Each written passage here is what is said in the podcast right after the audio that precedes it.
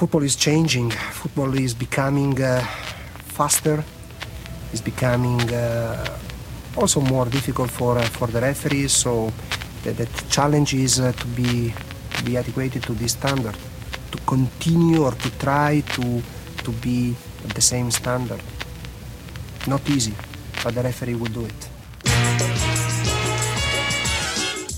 Blinde Bratwurst, ehrlich. Wenn man so pfeift, dann ich mich tot normalerweise. So ein Beschiss, du. Da wird doch alles gemacht hier, du. Der erste Liga Schiedsrichter. Skandal! Scheiße ist es!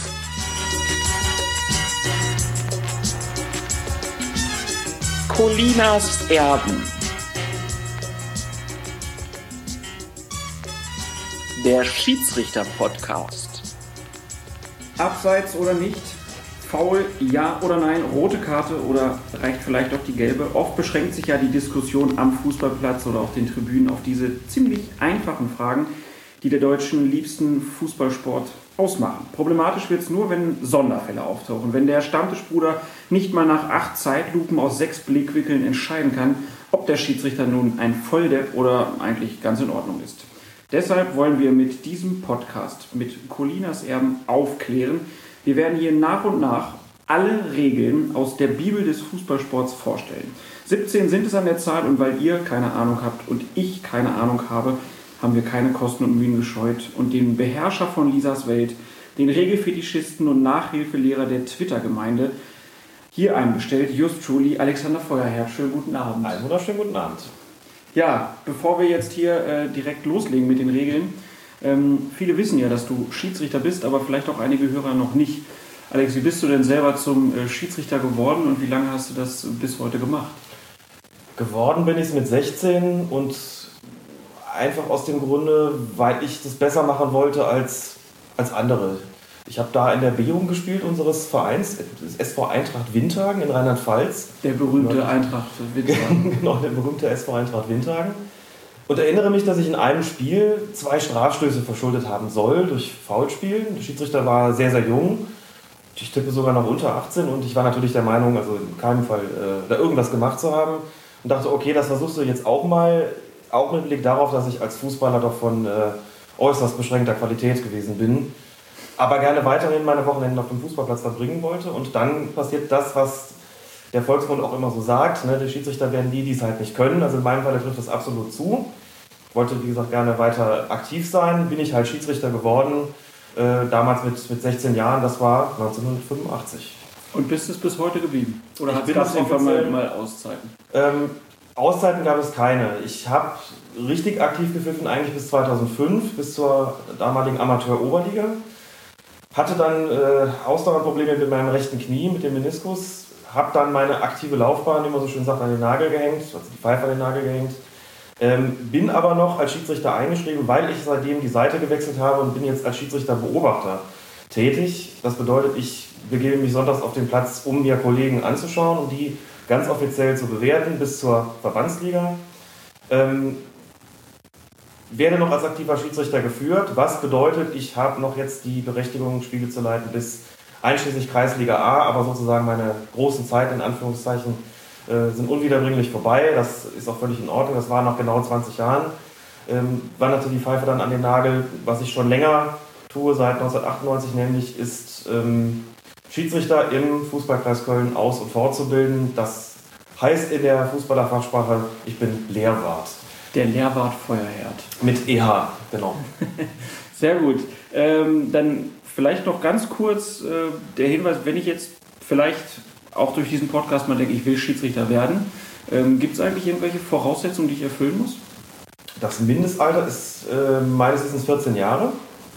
Ansonsten gibt es zunächst mal eigentlich keine Voraussetzung. Man muss irgendwann einem Verein angehören, das ist verpflichtend. Die Prüfung kann aber zunächst mal abgelegt werden, ohne dass man einem Verein angehört. Das kann alles später kommen. Und die meisten Vereine, also ich kenne das hier aus. Köln, die suchen ja auch immer händeringend Vereine, weil für jede Mannschaft, die man im Kreis irgendwie meldet, muss man auch einen Schiedsrichter irgendwie bringen. Also das sollte kein Ganz genau. kein Hinderungsgrund sein. Die Vereine reiben sich sozusagen die Hände, weil sie verpflichtet sind, je nach Spielklasse eine gewisse oder Anzahl von Mannschaften eine gewisse Anzahl von Schiedsrichtern auch zu stellen. Insofern ist jeder herzlich willkommen. Das hört sich doch gut an. Was macht für dich das Schiedsrichterwesen aus? Warum bist du so lange so gerne Schiedsrichter gewesen? Weil ich es persönlich sehr spannend fand, ähm, zwei Mannschaften, die natürlich ein einerseits gemeinsames Interesse haben, nämlich das Spiel zu gewinnen oder möglichst nicht zu verlieren, andererseits aber unterschiedliche Interessen haben, weil ja jeweils äh, nur einer gewinnen kann. Ähm, das irgendwie zu handeln mit 22 plus Ersatzspieler unterschiedlichen Charakteren, ähm, hat mich herausgefordert. Ich wollte einfach sehen, wie ist das, äh, wie kriegt man das auf den Platz hin. Irgendwann nimmt sowas, glaube ich, auch eine Eigendynamik an und man betreibt das Ganze als Hobby genauso wie das Fußballspielen auch. Man macht sich dann irgendwann nicht mehr Gedanken, warum stehe ich da eigentlich auf dem Platz, es sei denn, es passieren vielleicht derartig negative Ereignisse, die einen das dann in Zweifel ziehen lassen. Da habe ich aber seit meiner Laufbahn immer Glück gehabt. Das Schlimmste, was mir passiert ist, ist vor vielen, vielen Jahren, dass ich bei einem völlig unbedeutenden Hallenturnier mal angespuckt worden bin. Ich bin aber nicht geschlagen worden, nicht verletzt worden. Und das, was an Schmähungen da gekommen ist, das habe ich dann irgendwann auch weggesteckt. Also ich habe es immer mit großer Freude betrieben, muss ich sagen. Insbesondere dann später natürlich in, äh, zu der Zeit, als ich auch in der Oberliga pfeifen durfte das war schon eine sehr, sehr schöne Sache und ähm, der Reiz ähm, war für mich immer gegeben. Den Reiz hat es für mich nie verloren, bis, bis heute nicht und deswegen ähm, gebe ich das auch gerne weiter an andere, die Schiedsrichter werden wollen oder sind. Die bilde ich dann auch gerne aus und beziehungsweise weiter. Und glaubst du, dass man ein besonderer Typ sein muss, um Schiedsrichter zu sein? Oder also du hast ja schon viele, viele Schiedsrichter jetzt auch ausgebildet, hast auch viele ja, kleine und große Karrieren verfolgt. Äh, Gibt es so besondere Charakterzüge, die einen Schiedsrichter, einen guten Schiedsrichter vielleicht auch ausmachen?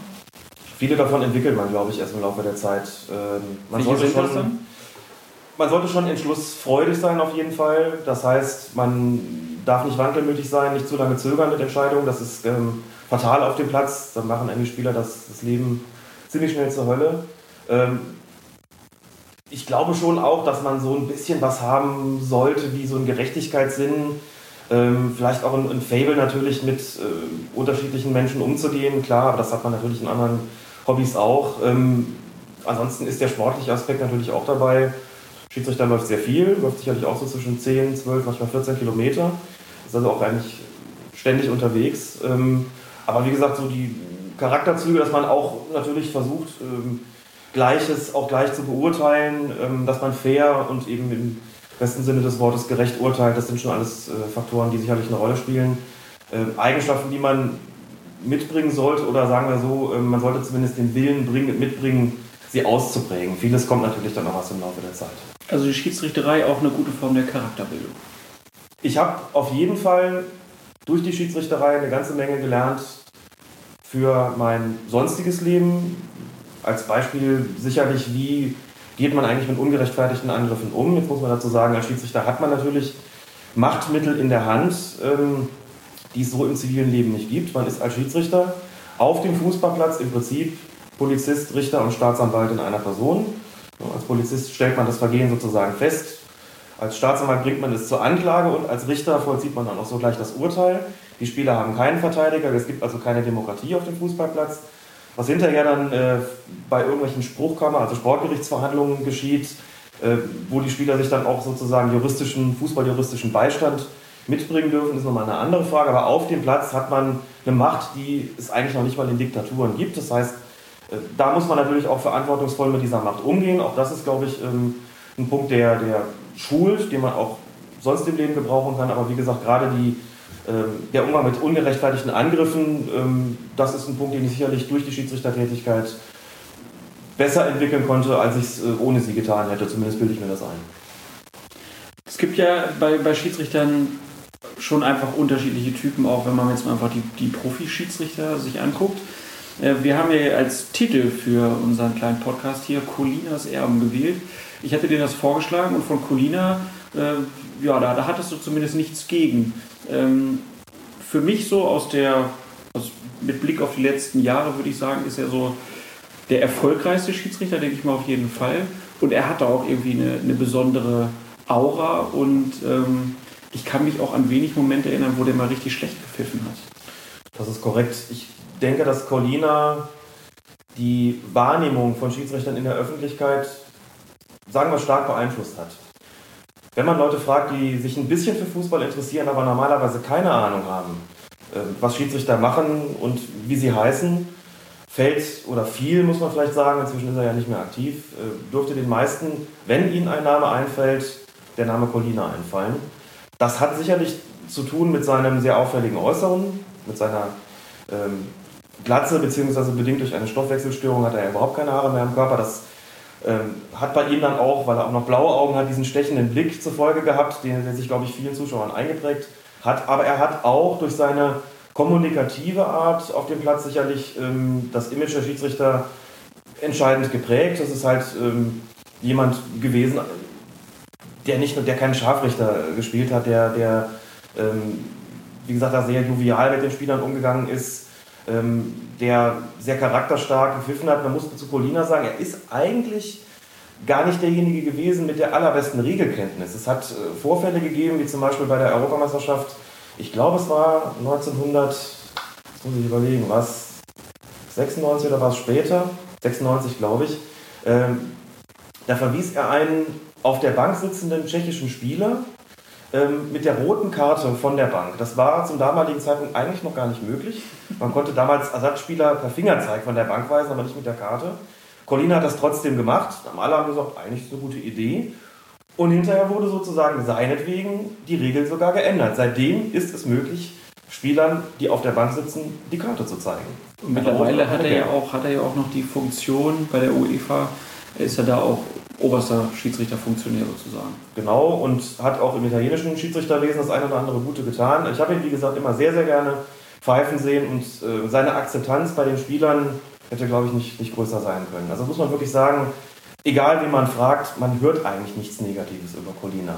Ja, und er ist natürlich auch bekannt geworden durch Gesten wie die nach dem WM-Finale 2002, wo er also zum am Pfosten den Oliver Kahn gegangen ist, äh, hat ihm da in einer großen sportlichen Geste die Hand geschüttelt, dem tragischen Verlierer sozusagen. Das sind ja Sachen, die haben Schiedsrichter vorher ja gar nicht gemacht. Die hat man nicht gesehen und wenn, dann hat man sie irgendwie gehasst. Ja, die, diese ewigen Halbgötter in Schwarz. Also, und wenn man, muss man auch sagen, wenn man heute Aufzeichnungen sieht von Spielen aus den 80er Jahren und sich die Gestik anguckt und guckt, wie Schiedsrichter da aufgetreten sind und vergleicht es mit heute, muss man sagen, es hat sich, glaube ich, am Image was getan und dafür haben die Schiedsrichter auch eine Menge getan. Und es gab schon auch, das muss ich selbst auch sagen, Gründe, äh, sie in den 80er Jahren gehasst zu haben. Ja, die 80er Jahre. Da können wir vielleicht an anderer Stelle nochmal drüber sprechen, wie sich das Schiedsrichterwesen äh, geändert hat, vielleicht seitdem. Und äh, fangen jetzt mal einfach an mit der Regelkunde hier bei Colinas Erben äh, mit Regel Nummer 1. I don't think you have to to to to take someone else as a, as a role model. I think you can take uh, good things from from many. Das Spielfeld ist Regel Nummer 1. Alex, was ist denn in dieser Regel so zusammengefasst? Ist eine ganz kurze Regel, muss man sagen. Geregelt ist da drin der gesamte Platzaufbau. Wie hat es auf Fußballfeld auszusehen? Alle wissen es, aber wenn man die Leute dann fragt, äh, wie groß ist denn der Strafraum beispielsweise? Also, da ist doch klar, das ist der 16-Meter-Raum. Das stimmt aber nicht ganz, denn der Strafraum ist 16,50 Meter. Und warum? Groß weil es englische Maße sind. Das ist äh, noch auffälliger wird es bei den Toren. Ähm, da wissen auch viele 7,32 Meter breit, 2,44 Meter hoch. Ich weiß nicht, wie viele sich Gedanken darüber gemacht haben, warum das eigentlich so krumme Maße sind. Und dann kommt man halt drauf, dass ähm, die Maße ursprünglich eigentlich englisch sind. Das heißt, ein Fußballfeld ist 8 Yards breit und 8 Fuß hoch und das sind dann eben 7,32 Meter mal 2,44 Meter. Torraum, auch kein Fünfer, wie man immer so sagt, sondern auch 5,50 Meter. Der Elfmeterpunkt sind aber, ist aber genau 11 Meter von der Torlinie entfernt. Das ist zum Beispiel daran festgelegt, ähm, aber das ist nicht das Einzige. Festgelegt ist dort beispielsweise auch, was passiert denn eigentlich, wenn es schneit und irgendwann die Linien unkenntlich werden. Jetzt kennt man das aus dem Fernsehen, dann werden da irgendwelche roten Linien gezogen oder sowas, aber man hat ja ähm, auf Amateursportplätzen jetzt nicht die Möglichkeiten wie im Profibereich. Da ist dann geregelt, dass Hilfsflaggen aufgestellt werden müssen und es ist auch genau festgelegt, wo die platziert werden, nämlich zum Beispiel am Schnittpunkt ähm, 5 Meter Raum und dann auf der anderen Seite, auf der, auf der Längsseite steht dann auch eine Hilfsfahne. Da muss man sich als Schiedsrichter sozusagen anhand dieser Hilfsfahnen äh, die Linien denken, ja, wenn das nicht mehr anders geht. Ich habe in äh, der ganzen Zeit, in der ich Schiedsrichter gewesen bin, zum Glück nie damit zu kämpfen gehabt, aber Solche Sachen, das sind dann geregelt, was passiert, wenn man den Platz nicht mehr erkennen kann. Aber jetzt mal ganz ehrlich, äh, gibt es einen Fall? Also ich, hab, ich spiele auch schon seit sehr, sehr vielen Jahren Fußball, das noch nie erlebt, selbst wenn wir Schnee hatten. Ich wüsste auch gar keinen Verein, der so viele Farben hat.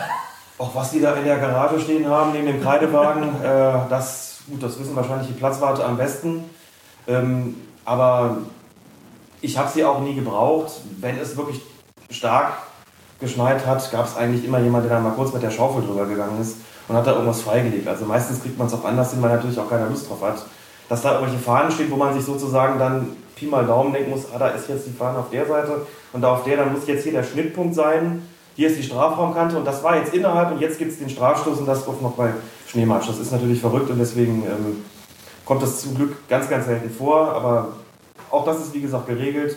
Genauso wie äh, die Frage, wo kommerzielle Werbung angebracht sein darf, beispielsweise, ähm, wie Torpfosten, Torlatte beschaffen sein darf, rundeckig, quadratisch und so weiter. All das ist in der Regel 1 festgelegt. Gut, dann haben wir jetzt erstmal den ganz groben Überblick. Äh, jetzt mal kurz die Frage, wenn ich jetzt ein normaler Schiedsrichter bin äh, und fahre über Land und Pfeife spiele, muss ich alles auswendig können? Nein. Man muss nicht alles auswendig können und es ist auch in aller Regel nicht so, dass man anfangen wird, die Maße eines Spielfeldes nachzumessen. Es steht drin, äh, Breite 45 bis 90 Meter, Länge 90 bis 120 Meter, wobei die ähm, Länge die Breite überragen muss. Das heißt, ein Fußballplatz darf nicht quadratisch sein, aber er dürfte theoretisch 90 mal 88 Meter ähm, messen. Das misst man natürlich nicht nach.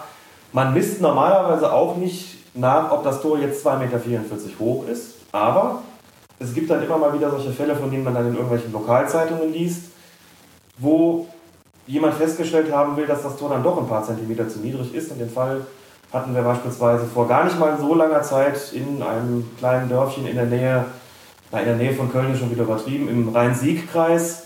Ähm, der Verein ist sogar relativ bekannt, weil er zuletzt ein paar Jahre hintereinander im DFB-Pokal mitgespielt hat. In der ersten Runde Germania Windeck, früher Germania Dattenfeld. Da waren die Tore tatsächlich zu niedrig. Ich glaube in einem Fall um 8 cm. Haben die so einen kleinen Torwart? Ähm, ich glaube, die sind durch irgendwelche Maulwürfe oder sowas einfach tiefer in die Erde eingesunken. Und da maß das eine Tor dann tatsächlich nur 2,36 Meter. Das fiel irgendwann jemandem auf, der legte dann noch Einspruch ein, sagte, das kann nicht sein, hier das eine Tor ist zu niedrig. Ähm, dem Einspruch gegen die Spielwertung wurde nicht stattgegeben, aber der Verein wurde verpflichtet, nun doch bitte ordnungsgemäß große Tore aufzustellen und nicht 8 cm zu klein geraten. Aber wie man sieht, auch sowas kommt immer mal wieder vor. Aber um auf die Ausgangsfrage zurückzukommen, nein, man muss es nicht auswendig wissen. Ähm, ich muss auch immer wieder nachgucken, wie groß denn diese Felder sein dürfen und müssen. Äh, zur Not hat man ja das Buch zur Hand oder, oder inzwischen das Smartphone und kann gerade nachgucken, äh, wenn das so sein sollte. Aber man sollte schon wissen, dass ein Tor 7,32 Meter mal 2,44 Meter misst als Schiedsrichter und das nicht nachgucken müssen, klar. Und es gibt ja dann auch, also du hast es eben gesagt, ich kenne das von früher noch, es gab mal auch so einen quadratischen kleinen Platz bei uns dann im Fußballkreis Schaumburg, der war dann auch bekannt. Da wusste man auch, dass man ganz anders spielen muss. Im Amateurbereich gibt es da, glaube ich, noch ganz große Unterschiede. Aber wenn es dann so Richtung Profifußball geht und auch besonders in den internationalen Spielen, da gibt es auch Sonderregeln. Da gibt es Sonderregeln und da sind die Spielfeldabmessungen auch in engeren Grenzen festgelegt. Da sagt man jetzt nicht Breite 45 bis 90 Meter, sagt man bitte zwischen 67 und 70 Metern. Ja? Und in der Länge auch nicht irgendwie 90 bis 120, sondern so irgendwas zwischen 105, zwischen 100 und 110. Und in der Regel sind die so 105 in der Länge und 67, 68 Meter in der Breite. Das äh, ist für internationale Spiele so gesondert festgelegt, ja. Und wie ist das, wenn ich als Schiedsrichter äh, jetzt irgendwo hinkomme und der Strafraum, der 5-Meter-Raum, beziehungsweise der, der 1650er und der 550er, die sind vielleicht äh, zu klein, sage ich dann Neuaufbau? Dann sage ich Neuaufbau. Man hat als Schiedsrichter die Verpflichtung, das ist in dem Zusammenhang auch nicht ganz unerheblich, rechtzeitig am Platz zu sein. Rechtzeitig heißt äh, für den Bereich des Fußballverbands Mittelrhein mindestens eine halbe Stunde vorher. Mhm. Begründung, man hat ja noch allerlei zu tun, Pässe kontrollieren beispielsweise, aber auch und besonders den Platzaufbau. So, und das, was in der Bundesliga natürlich nie ein Problem ist, ist auf Dorfsportplätzen gerne mal ein Problem. Man kennt den Fall, na, der Platzwart war betrunken und dann kommt er sonntags morgens und kreidet den Platz ab und man sieht schon, wenn man sich auf den Platz stellt, also das sind keine Linien, das sind irgendwelche Kurven. Also das, was man so äh, bei irgendwelchen Toren, die dann, die dann äh, gefallen sind, in denen der Ball äh, knapp hinter der Linie war, wo dann in irgendwelchen Spaßzeichnungen mit Zickzack eingezeichnet wird. Das ist dann schon mal Realität auf den Amateurplätzen. Dann haben die Torletzte natürlich gerne Löcher. Ähm, also da kann man dann auch mal was sagen, wenn man feststellt, irgendwie scheint der Elfmeterpunkt doch verdammt nah dran zu sein und misst mal ab, wie man halt die entsprechende Zahl an Schritten geht, misst und stellt fest, das sind 9,50 Meter, aber keine 11 Meter. Dann muss man den Verein schon ansprechen und sagen, also bitte, wir hätten schon gerne einen 11-Meter-Punkt und keinen 9,50 Meter Punkt und wir hätten auch gerne einen Strafraum, äh, der 16,50 Meter misst und nicht einen nach 14 Metern zu Ende ist. Habe ich alles schon erlebt, habe ich alles auch schon nachbessern lassen, nur die krummen Linien, äh, die das Ganze begrenzen, sind dann äh, vielleicht im großen Stil nicht mehr zu korrigieren. Aber wie gesagt, gerade die neuralgischen äh, Stellen auf dem Spielfeld wie im Strafraum, da sollte das schon stimmen und äh, da hat man als Schiedsrichter dann nicht nur das Recht, sondern auch die Pflicht, Nachbesserungen zu verlangen. Okay, kann man sich gleich, wenn man kommt, direkt beliebt machen bei den äh, Gastgebern, bei den Partien. Ähm, kleiner Punkt sind noch äh, an den Rändern die äh, Fahnenstangen. Ähm, ich kenne das hier aus Köln so, da werden dann immer Fahnenstangen verliehen ganz oft, wenn das hier so Bezirkssportplätze sind. Muss man sogar ein bisschen was für bezahlen. Also ohne äh, Fahnen wird auch nicht angepfiffen normalerweise.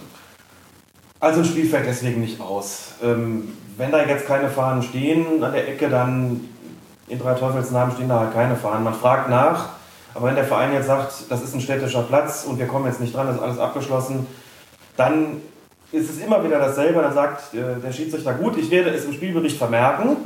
Dann erfolgt ein entsprechender Eintrag im formal juristisch korrekten Fußballdeutsch und dann wird der Verein eine Strafe zu zahlen haben, dafür, dass er keine Eckfahnen bereitgestellt hat. Ein Spiel fällt deswegen aber nicht aus, genauso wie der legendäre Fall, auch wenn die Querlatte fehlt, ist das kein Grund, ein Spiel nicht anzupfeifen, denn man kann sie ja durch ein Seil ersetzen. Ach was, das ist auch äh, in Ordnung. Habe ich noch nie erlebt. ich glaube, dann findet man vielleicht auch noch einen anderen Grund, das Spiel nicht anzupfeifen, aber ja. theoretisch äh, ist es, glaube ich, möglich, ja. Okay. Ganz äh, witzig fand ich diesen einen Unterpunkt. Es gibt dann noch ähm, so zusätzliche Erläuterung vom DFB im Regelheft. Da steht dann unter Punkt 7, es sind möglichst Fahnen in lebhafter Farbe zu verwenden. Also so ein knackiges Beige oder ein, ein frisches Maus, äh, Mausgrau. Nein, also lebhaft, äh, immer möglichst bunt. Deswegen haben auch die Linienrichter dann so bunte Fahnen. Genau, damit man, damit sie, man sie gut erkennt. Besser sieht. Gut, letzter Punkt, äh, bevor wir die nächste Regel machen, nochmal die Tore. Gibt es eigentlich irgendwelche äh, Regelungen, aus welchem Material die sein können? Das müsste ich jetzt ehrlich gesagt nachschauen. Ähm, bevorzugt wird natürlich Aluminium. Ähm, es ist auf jeden Fall so, dass die Tore nicht so beschaffen sein dürfen, dass sie die Spieler gefährden. Äh, es sind auch immer noch prinzipiell eckige Torpfosten zulässig, die ja nun eigentlich, die man ja seit Jahrzehnten abgeschafft glaubte, aber laut Regeln dürfen die Torpfosten rund, eckig oder quadratisch sein. Und das Material muss so beschaffen sein, dass es nicht, wie gesagt, niemanden verletzt. Ob das jetzt Aluminium sein muss, ganz ehrlich, habe ich jetzt auch gerade eine spontane Wissenslücke, müsste ich nachgucken. Ja, gar kein Problem. Ich finde es schön, dass auch du hier bei Colinas Erben noch was lernen kannst, denn ich habe mal kurz gescrollt. Auf Seite 5 der DFB-Regeln steht, die Torpfosten und die Querlatte sind aus Holz, Metall oder einem anderen genehmigten Material. Genehmigtes Material, auch schon wieder eine schöne Genehmigtes Material. Umschreibung. Gut, damit äh, kommen wir zur nächsten Regel. Das ist Arbeit, wo man leistet, Samstagnachmittag. Und ein Mann im Stadion bringt die Spieler um ihre Leistung, um, ihr, um, um ihre Prämie, um alles. Und das ist eine absolute Frechheit. Und wenn da der DFB nicht langsam einschreitet gegen sowas, dann verstehe ich das nicht mehr. Der Ball, das ist Regel Nummer zwei. Und man könnte jetzt einfach denken, Alex, rund muss er sein, man muss ihn kicken können. Dass er kugelförmig sein muss, so steht es in den Regeln drin, ist auch tatsächlich nachzulesen. Ansonsten gibt es ja noch ein paar andere Dinge. Man fragt sich ja, wie schwer darf eigentlich so ein Ball sein? Jetzt sind wir zum Glück nicht mehr in der Situation, dass sich Lederbälle wie früher immer vollsaugen, aber trotzdem steht in den Regeln noch, dass ein Ball zu Beginn des Spiels mindestens 410 und höchstens 450 Gramm wiegen darf. Was auch drin steht, ist ein Umfang, nämlich mindestens 68 und höchstens 70 Zentimeter. Wir reden jetzt von den äh, Seniorenspielen. Im Jugendspielbereich gilt nochmal eine abweichende Regel. Da gibt es auch mal kleinere Bälle bei den, bei den ganz kurzen. Und es steht drin, wie sein Druck sein darf, nämlich 0,6 bis 1,1 Atmosphären. Und jetzt bin ich gerade froh, dass wir im Radio sind und alle nicht sehen konnten, dass ich nämlich in Wahrheit in dieses Regelbuch geguckt habe. Du hast ja vorhin gefragt, muss man alles auswendig wissen? Nein, man darf nachgucken, aber auch hier ist es so für die Praxis, ich kann mich ehrlich gesagt nicht daran erinnern, dass ich jemals ein Maßband dabei gehabt habe. Ich wollte gerade fragen, also man hat, man hat erstmal ein Maßband und dann eine Waage und zum Schluss misst man dann noch den Druck. Äh, macht ja eigentlich keiner. Man, man macht das ein bisschen nach Gefühl. Man Exakt. weiß ja auch, wie groß die Bälle dann sein müssen. Genau. Dazu kann ich nur sagen, man bekommt im Amateurbereich in aller Regel vom gastgebenden Verein deutlich vor Spielbeginn zwei Bälle, wenigstens in die Hand gedrückt, einen Spielball und einen sogenannten Ersatzball. Die hat man als Schiedsrichter zu prüfen und das fällt in aller Regel so aus. Dann nimmt man sie mal in die Hand, drückt mal kräftig drauf, lässt sie einmal zu Boden titschen und guckt mal, sind die Flugeigenschaften bzw. Sprungeigenschaften denn so wie gewünscht? Oder ist es vielleicht so, dass man sagt, hier bitte noch ein bisschen Luft reinlassen oder Luft rauslassen, wie auch immer. Äh, in letzter Konsequenz ist es immer so gewesen, dass ich den Spielern gesagt habe, ihr müsst damit spielen. Man muss sich da ja keine Feinde machen und denen irgendeinen Ball präsentieren, der irgendwie, wo es wehtut, wenn man einen Kopfball ansetzt. Äh, oder sich Feinde machen, indem man ihnen einen Ball gibt, der einfach, wo man schon hört, dass da definitiv zu wenig Luft drin ist. Also das äh, prüfe ich rechtzeitig vor dem Spiel, nehme das sozusagen äh, in Augenschein und dann ist es auch gut. Nachgemessen habe ich da ehrlich gesagt noch nie. Gibt ja dann so, aber auch die Situation, wo in einem Spiel die Pille dann mal kaputt geht. Was mache ich dann als Schiri? Wenn jetzt zum Beispiel, also klar, ich habe einen Ersatzball, ich kann ihn einfach austauschen, aber äh, wenn jetzt dann beide kaputt sind? Kann ich nur hoffen, dass es sich um einen Verein handelt, der genügend Geld hat, um auch noch weitere Bälle zur Not irgendwie aus der Garage oder aus dem äh, am Spielfeldrand bereitliegenden Ballnetz äh, zu zaubern. Aber das habe ich auch ehrlich gesagt noch nicht erlebt. Okay. Ähm, dass man abbrechen musste, weil irgendwie zwei Bälle äh, in den Wald geflogen sind und der dritte in den angrenzenden Fluss äh, und der vierte eine Autoscheibe durchschlagen und dabei, hat und dabei geplatzt ist. Nein, aber Spaß beiseite, was geregelt ist in der Regel 12, ist auch, was passiert eigentlich, wenn der Ball platzt. Regel 2 meinst du? Regel 2. Ähm, Habe ich gesagt Regel 12? 12 Regel 12 ja. ist verboten, Spiel ein unsportliches Betragen. Ja? Natürlich. Also. Äh, in der Regel 2 ist geregelt, was eigentlich getan werden muss, wenn der Ball platzt und insbesondere, was passiert, wenn er eigentlich beim Strafstoß platzt. Also man stellt sich das vor, es gibt ja nichts, was nicht schon mal passiert ist. Ne? Läuft an, schießt aufs Tor und jetzt macht es Peng und der Ball ist kaputt. So, dann ist festgelegt, dass dieser Strafstoß, also der Elfmeter, wiederholt wird. Äh, ansonsten, wenn der Ball im laufenden Spiel platzt, ohne dass irgendwas anderes gerade ganz besonders ist, gibt es einfach einen Schiedsrichterball mit dem neuen Ball dann natürlich. Und das war es zur Regel 2? Das ist es im Wesentlichen gewesen. Mehr dazu eigentlich nicht zu sagen. Gut, dann machen wir weiter. Regel 3. Ich wollte das nicht machen, ich könnte es auch nicht machen. Ich glaube, dafür, auch dafür braucht man Talent. Das Problem ist nur, nicht jeder, der es macht, hat Talent. Zahl der Spieler, das ist Regel Nummer 3 und äh, kann man eigentlich ganz einfach sagen, es sind doch immer elf. Das sind immer elf, das ist die Maximalzahl. Ich stelle mal die Gegenfrage. Was glaubst du, gibt es eine Mindestzahl an Spielern? Ich meine mich zu erinnern, ich war ja auch mal Schiedsrichter, als ich so Ui. 16 war oder so oder 15. Zu Beginn des Spiels müssen mindestens acht Spieler auf dem Feld sein. Ist das richtig? Fast. Sieben. Sieben, verdammt. Sieben Spieler zu Spielbeginn. Davon muss einer als Torwart kenntlich sein. Das heißt, ohne Torwart wird nicht gespielt. Auch das ist beispielsweise daran festgelegt. Und bei ganz normalen Wettbewerbsspielen, wir reden jetzt nicht von irgendwelchen D- oder E-Junioren mit siebener Mannschaften, Maximalzahl 11, das ist das eine, was natürlich dran festgelegt wird. Aber noch vieles, vieles andere, zum Beispiel die Zahl der Auswechslungen. Dort ist festgelegt, dass in aller Regel, sprich bei normalen Wettbewerbsspielen, die Zahl der Auswechslungen 3 beträgt pro Mannschaft, also insgesamt maximal 6. Bei Freundschaftsspielen kann die Zahl höher sein, wenn dem Schiedsrichter vorher Bescheid gegeben wird. Das ist beispielsweise drin geregelt. Wir waren eben bei der Mindestzahl der Spieler zu Spielbeginn.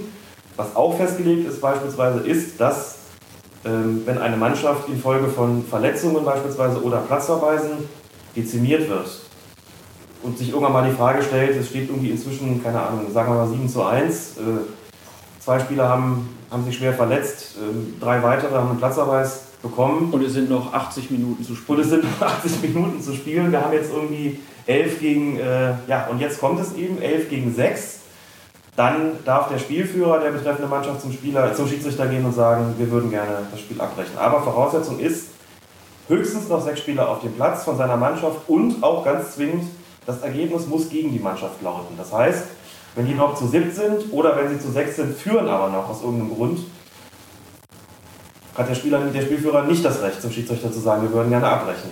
Sobald die zurückliegen und nur noch sechs Leute sind, dürfen sie das. Ähm, dann muss der Schiedsrichter diesem Wunsch stattgeben, wie es so schön heißt. Das ist beispielsweise auch eine Regel. Wie oft ist dir das in deinen 20 Jahren Schiedsrichterei passiert? Kein einziges Mal, aber ich habe jetzt gelesen, just am letzten Wochenende gab es ein Spiel in der Landesliga, in der Staffel 1 hier im Fußballverband Mittelrhein. Da wurde eine Mannschaft ähm, infolge von Platzverweisen binnen zwölf Minuten auf sechs Spieler dezimiert. Ich glaube, es waren drei Gelbrote und zwei rote Karten, wenn ich nicht irre. Ähm, diese Mannschaft wurde vom Trainer vom Platz geholt. Ich glaube, sie hat noch nicht mal im Rückstand gelegen, aber haben sich so aufgeregt über den Schiedsrichter. Es waren ausschließlich Platzverweise, dass sie gesagt haben, wir wollen nicht mehr weiterspielen. Das war in Berg Neustadt. Diese Mannschaft ist dann vom Platz gegangen.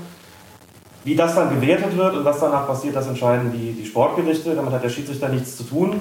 Ähm, aber man sieht, ne, auch, es ist offensichtlich ja möglich. Ich selbst habe es, wie gesagt, nicht gehabt, aber ähm, das ist eben, was ich erlebt habe, ist eben nicht das Kriterium in dem Fall. Fünf Platzverweise, auch eine ganz hervorragende Situation für den Schiedsrichter.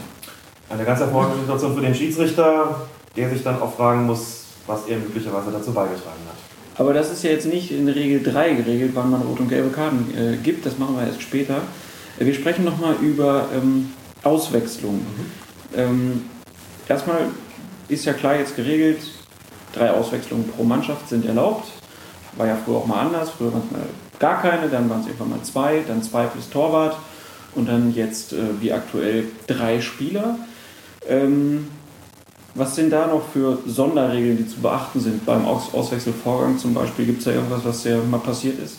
Ja, es muss sich ja immer die Frage gestellt werden, wann ist eine Auswechslung eigentlich vollzogen? Also man sieht das immer so schön im Fernsehen, er ist doch klar, der eine läuft drauf, der andere geht raus, aber, da steckt der Teufel auch gerne mal im Detail, es können ja so Sondersituationen passieren, wie, ich schilder mal eine, die man dann auch Schiedsrichter gerne mal ähm, gefragt wird in irgendwelchen Tests, die man so zu absolvieren hat. Man stellt sich also vor, eine Mannschaft möchte auswechseln. Ähm, der auszuwechselnde Spieler, also der, der rausgehen soll, ist auf dem Weg nach draußen, ähm, hat den Platz aber noch nicht, nicht, nicht verlassen und beleidigt jetzt, kurz bevor er den Platz verlassen hat, äh, aus unerfindlichen Gründen den gegnerischen Trainer beispielsweise. So. Jetzt läuft der Neue aber schon mal los und jetzt stellt man sich die Frage, ist diese Auswechslung jetzt vollzogen oder nicht? Antwort, nein, sie ist es nicht, denn eine Auswechslung ist dann vollzogen, wenn der Spieler, der raus soll, den Platz verlassen hat, sich also außerhalb befindet und der Neue den Platz betreten hat. In diesem Moment, wie es so schön heißt, hört der alte Spieler auf, Spieler zu sein und der Einwechselspieler wird dann zum Spieler im Sinne dieser Regel 3. Das bedeutet, im geschilderten Fall, der, der da beleidigt hat, aber noch auf dem Platz war, bekommt die rote Karte kann also nicht mehr ausgewechselt werden. Der Ersatzspieler, der da am Spielfeld dran steht und ein bisschen zu früh reingelaufen ist vielleicht, kann zwar eingewechselt werden, aber nicht für den, der da jetzt gerade beleidigend geworden ist, denn der bekommt ja gerade die rote Karte. Das heißt, wenn der Ersatzspieler jetzt drauf soll, müsste noch ein anderer runtergehen. Das sind so Geschichten und genau das ist mir mal passiert, dass im Rausgehen tatsächlich dann mein Schiedsrichterassistent beleidigt wurde, der angeblich das ganze Spiel über äh, natürlich völlig blind gewunken hat und dann im Rausgehen passiert diese Beleidigung der gibt mir das Warnzeichen, dann musste ich den fragen, was ist denn hier los gewesen? War der Alte schon draußen? War der Neue schon drauf? Der sagte, nee, beides noch nicht. Dann bekam er die rote Karte und der, der eingewechselt werden sollte, durfte sich unverrichteter Dinge wieder hinsetzen, denn der Trainer wollte dafür keinen anderen vom Feld holen. Also das sind so Geschichten, die man ja regeln muss. Und um eine kleine ähm, Skurrilität noch anzumerken, ein Spieler, der eingewechselt werden soll, darf nicht, darf keinen Eckstoß oder Einwurf ausführen, wenn er nicht vorher den Platz kurz betreten hat. Du kannst dich das so vorstellen, der Ball ist im Seiten aus, es gibt also einen Einwurf, jetzt will die Mannschaft wechseln. So, jetzt denkt sich der, der ne, da schon bereit steht zum, zum eingewechselt werden, denkt sich, naja, dann nehme ich mir doch gleich mal den Ball und werfe ein. Das darf er nicht, er muss erst einen Schritt auf den Platz getan haben, dann geht er den Schritt wieder zurück und dann darf er den Einwurf ausführen. Das heißt, er muss den Platz betreten haben. Auch das ist haarklein und ganz korrekt in der Regel festgelegt. Da macht man sich dann aber auch viele Freunde, wenn man dann sagt, so mach nochmal, du musst jetzt erstmal einmal aufs Feld kommen. Exakt, das ist, um es gleich mal anzusprechen, wir werden da sicherlich noch öfter darauf zu sprechen kommen, dann so eine Situation, wo es heißt, muss der Schiedsrichter da nicht Fingerspitzengefühl zeigen. Ich sage es jetzt schon das erste Mal, ich finde diesen Begriff Fingerspitzengefühl ganz furchtbar.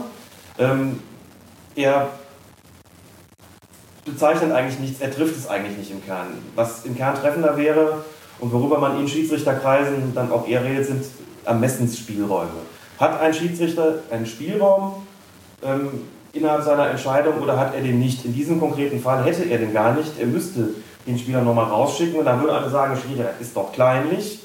Aber es ist tatsächlich eine Anweisung, die er so nicht umgehen kann, auch wenn man sich natürlich als ähm, Normalsterblicher fragt, was soll das eigentlich, warum kann er das nicht machen? Und die Frage kann ich auch nicht beantworten. Es finden sich einige dieser Skurrilitäten im Regelwerk, wo man sich fragt, warum um alles in der Welt ähm, muss das jetzt genauso sein? Und in dem konkreten Fall kann ich auch nur sagen, es steht halt so geschrieben, dass ein Spieler erst ein Spieler wird, wenn er den Platz betreten hat. Also muss er doch bitte dieser formalen Vorschrift Genüge tun, sonst darf er den Einwurf nicht ausführen. Wirklich skurril. Ich werde mal darauf achten. Ich meine mich daran zu erinnern, dass schon viele Spieler direkt zum Einwurf gegangen sind und losgelegt haben. Aber vielleicht täusche ich mich auch. Ab sofort weiß ich, dass das dann falsch gewesen ist. Ja, äh, dann haben wir noch irgendwelche Punkte bei der Auswechslung übersehen. Irgendwas, was man noch unbedingt anmerken müsste? Lang und breit beschrieben ist noch ein Punkt, was passiert bei sogenannten Drittpersonen oder zusätzlichen Personen, zum Beispiel Drittpersonen, Teamoffizielle oder ähm, Auswechselspieler, die auf dem Feld sind, wenn ein Tor fällt. Das ist also ganz äh, intensiv geregelt. Ähm, das würde zu weit führen, das jetzt äh, in extenso zu erklären. Nur wird an der Stelle ganz schön deutlich eigentlich, welchen Geist die Spielregeln auch haben, also welche Logik sie besitzen. Stellen wir uns vor, es fällt ein Tor und ähm, von der Mannschaft, die das Tor kassiert hat, sind nicht elf, sondern zwölf Spieler auf dem Feld. Stellt man sich als nächstes die Frage, dürfen die das? Natürlich nicht, dürfen ja nur zu elf sein. Aber die Frage, zählt das Tor denn trotzdem oder nicht?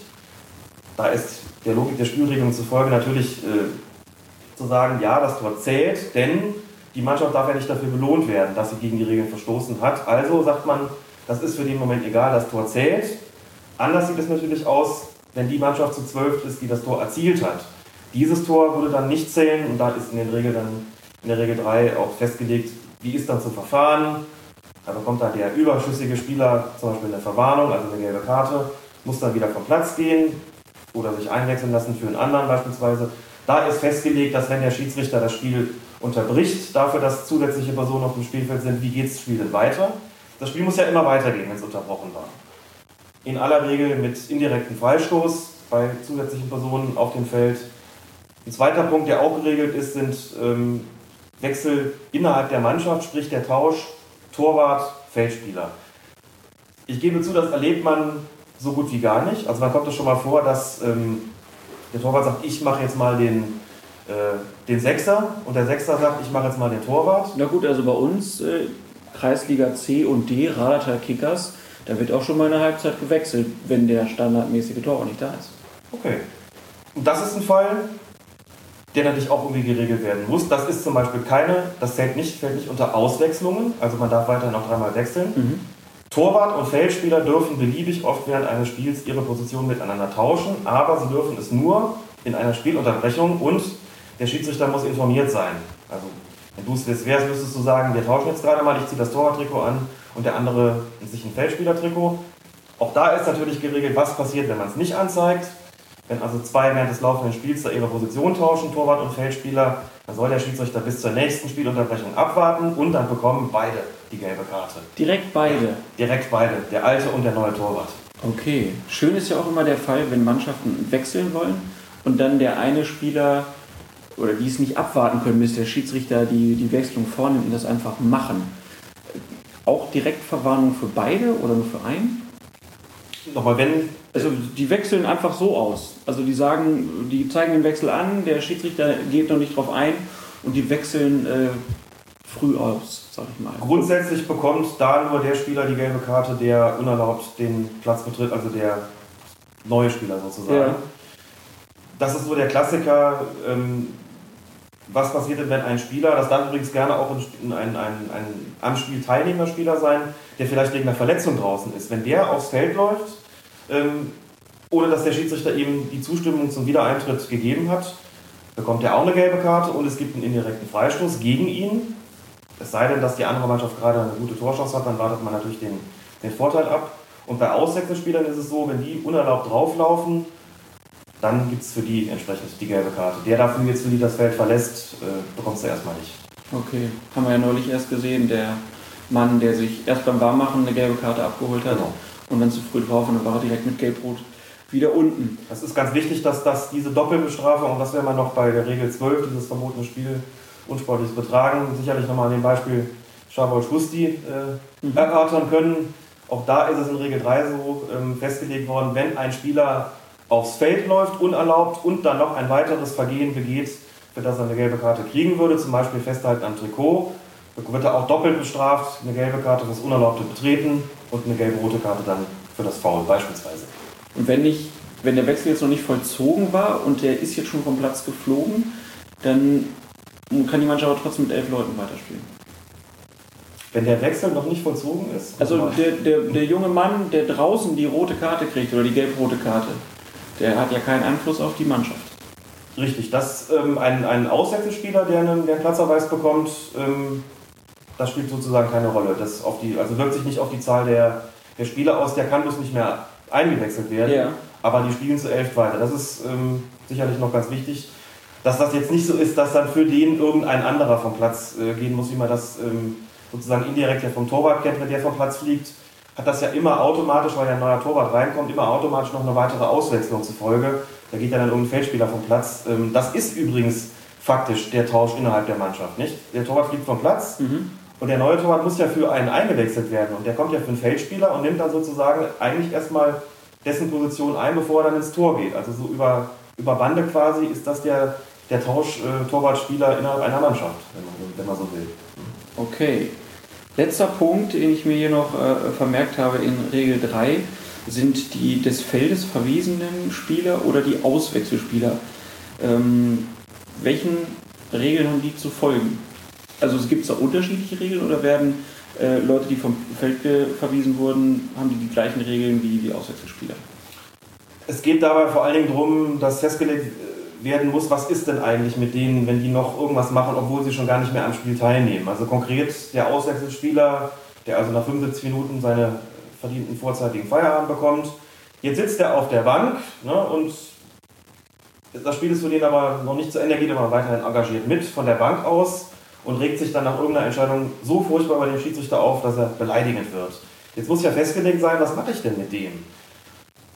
Früher wurde der vom Schiedsrichter per Fingerzeig von der Bank gewiesen, heute kann der auch alle Karten bekommen. Das heißt, der kann für eine Beleidigung eine rote Karte bekommen und muss dann von der Bank weg. Der kann aber auch, wenn er zum Beispiel einfach nur lautstark reklamiert, auch eine gelbe Karte bekommen, obwohl er ja eigentlich gar kein Spieler mehr ist, sondern ein bereits ausgewechselter Spieler. Das äh, sind so Geschichten, die müssen bei denen festgelegt sein. Muss auch festgelegt sein, beispielsweise, was passiert denn, wenn ein Auswechselspieler, also der schon draußen ist, nochmal aufs Feld läuft, in jedem Fall ja unerlaubt, klar.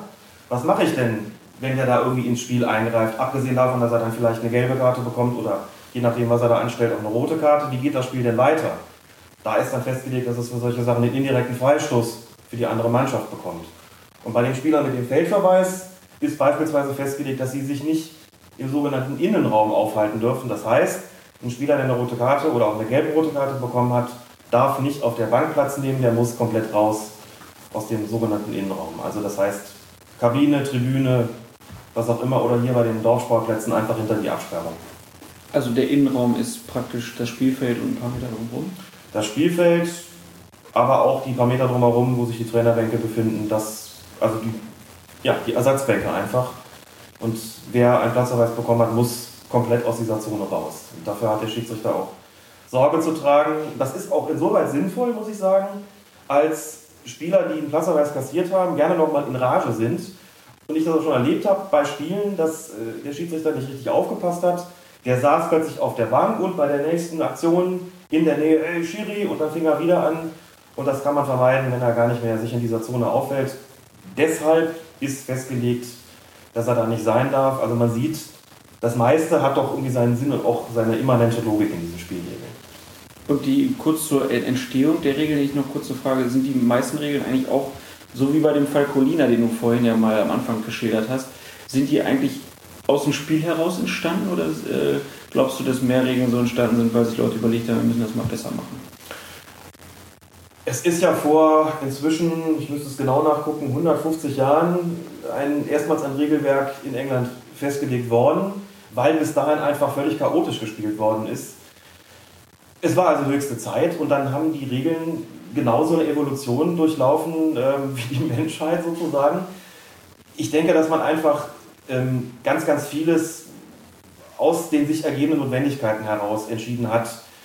Ein Spiel verändert sich natürlich, wird schneller. Ähm, es, du hast ja vorhin schon gesagt, es hat auch nicht immer Auswechslung gegeben. Und irgendwann hat man halt gemerkt, ja meine Güte, es ist vielleicht auch einfach nicht äh, im Sinne der Regeln, wenn man permanent dann äh, bei, bei Verletzungen vielleicht mit, mit 9 gegen 7 das Ding zu Ende spielt. Also warum nicht Auswechslungen einführen beispielsweise? Aber es hat halt, wie gesagt, Zeiten gegeben, da gab es die halt nicht. Es war ja auch früher zulässig, den Ball zum Torwart zurückzuspielen, er durfte den in die Hand nehmen. Also kontrolliertes Zuspiel mit dem Fuß, der durfte den in die Hand nehmen. Ist seit 20 Jahren auch nicht mehr der Fall. Hatte damals den Grund, dass man gesagt hat, es hat einfach eine Zeit gegeben, da wurde das exzessiv als Spielverzögerung eingesetzt. Permanent, immer unter Druck, Ball zum Torwart zurück, er nimmt ihn in die Hand, wandert damit durch den Strafraum, legt ihn hin, nimmt ihn wieder auf. Und in den Regeln war es nicht festgelegt, dass es für sowas in irgendeiner Form ein zu ahnendes Zeitspiel gibt.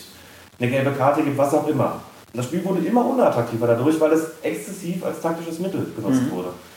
Und dann setzen sich äh, die Leute vom, vom, vom Regelboard eben zusammen und sagen, da ist Handlungsbedarf und diskutieren darüber und stimmen dann ab, ob sie da eine Regelung äh, ändern. Das ist damals geschehen, das ist damals auch ähm, eingeschlagen wie die berühmte Bombe, weil es einfach das, Fußballspiel komplett verändert. Kann man sich vorstellen, die Torhüter waren am Anfang, ich habe es damals, war damals schon Schiedsrichter, ähm, miterlebt, wie groß die Unsicherheit am Anfang war. Was darf ich aufnehmen und was nicht? Dann hat es Leute gegeben, es war hochinteressant, die versucht haben, diese Regelung zu umgehen. Beispielsweise, indem sie sich beim Freistoß hingekniet haben. Man versucht den Ball mit dem Knie zum Torwart zurückzuspielen. War im ersten Spieltag, glaube ich, der zweiten Bundesliga in Deutschland. Ja. Da gab es eine rote Karte, glaube ich, wegen äh, unfairen Spiel. Unfairen Spiels. Also die Schiedsrichter waren damals noch natürlich ja. noch verunsichert, die Spieler waren verunsichert, insbesondere die Torhüter waren verunsichert. Das pendelt sich dann alles irgendwie ein, aber wie man gesehen hat, es hat sich rentiert. Dieses Mittel ist nicht mehr möglich. Das Spiel wurde schneller, es fielen mehr Tore und das war genau im Sinne der Regeln. Das heißt, dass da immer wieder Änderungen vollzogen worden sind in den letzten eben 150, 160 Jahren, ähm, hängt einfach mit den ähm, sich ändernden Notwendigkeiten, sich ändernden Spielcharakter zusammen. Ähm, wobei ich da auch frank und frei zugegebe, dass ich da recht froh bin, dass das immer, dass man damit sehr maßvoll umgeht. Ähm, und als, als alter Fußballromantiker bin ich auch ganz froh, dass der Einbruch noch nicht durch einen Schuss ersetzt worden ist, ich bin auch, aber das ist nochmal ein ganz anderes Thema, kein besonders großer Freund von dieser ganzen Technologie, ähm, wie sie beispielsweise im Eishockey verwendet wird, aber das ist wie gesagt nochmal ein ganz anderes Thema. Also ich meine, dass äh, man immer gut daran tut, die Sache, die Dinge maßvoll zu ändern im, im Fußball äh, und nicht Wolter die Polter.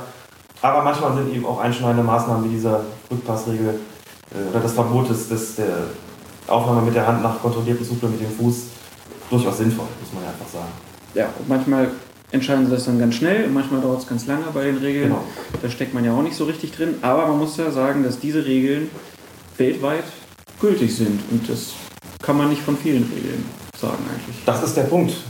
Welches, nennen wir es mal Gesetzbuch, ja. kann denn ansonsten noch weltweite Gültigkeit beanspruchen? Möglicherweise andere Fußball, äh, andere, andere Sportregelwerke. Aber dieses äh, Heft, was hier vor uns liegt, diese Fußballregeln, diese 17, gelten weltweit und alle Änderungen werden auch dementsprechend angepasst. Und tatsächlich egal, welche politische oder Gesellschaftsordnung ein Land hat, wie das jeweils verfasst ist und eben egal wie alt die Spieler oder Spielerinnen sind, ob es Jugendspieler sind, Senioren, ob es in der höchsten oder niedrigsten Spielklasse ist, überall gleich. Und das äh, ist schon bemerkenswert. Das denke ich auch. Und wir wollen sie in den nächsten Wochen hier weiter vorstellen. Das war jetzt erstmal Folge 1 mit Regel 1 bis 3 und Alex Feuer. Vielen Dank, dass du mitgemacht hast. Ich habe zu danken. Du wirst, äh, wenn jemand Fragen hat, weiterhin, denke ich mal, über Lisas Welt auf Twitter auch gerne Fragen beantworten. Selbstverständlich. Immer. und immer gerne. Sehr gut. Und äh, wenn ihr irgendwas hier geklärt haben wollt, dann könnt ihr euch das natürlich auch überlegen und uns schreiben. Einfach hier vielleicht im Blog oder bei Twitter, wie ihr wollt, euch einfach melden. Das war der Podcast Nummer 1, Colinas Erben. Mein Name ist Klaas Rehse. Euch einen schönen Tag und hoffentlich bis zum nächsten Mal. Is a matter of, uh, I think, is a matter of mentality. Uh, you should be very open to change and see changes as opportunities and not uh, as something to be afraid of.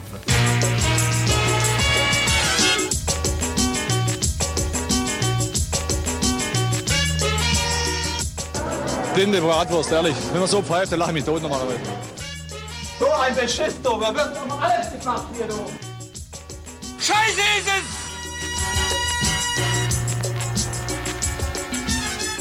Die erste Liga Schiedsrichter. Skandal! Colinas Erben. Der Schiedsrichter-Podcast.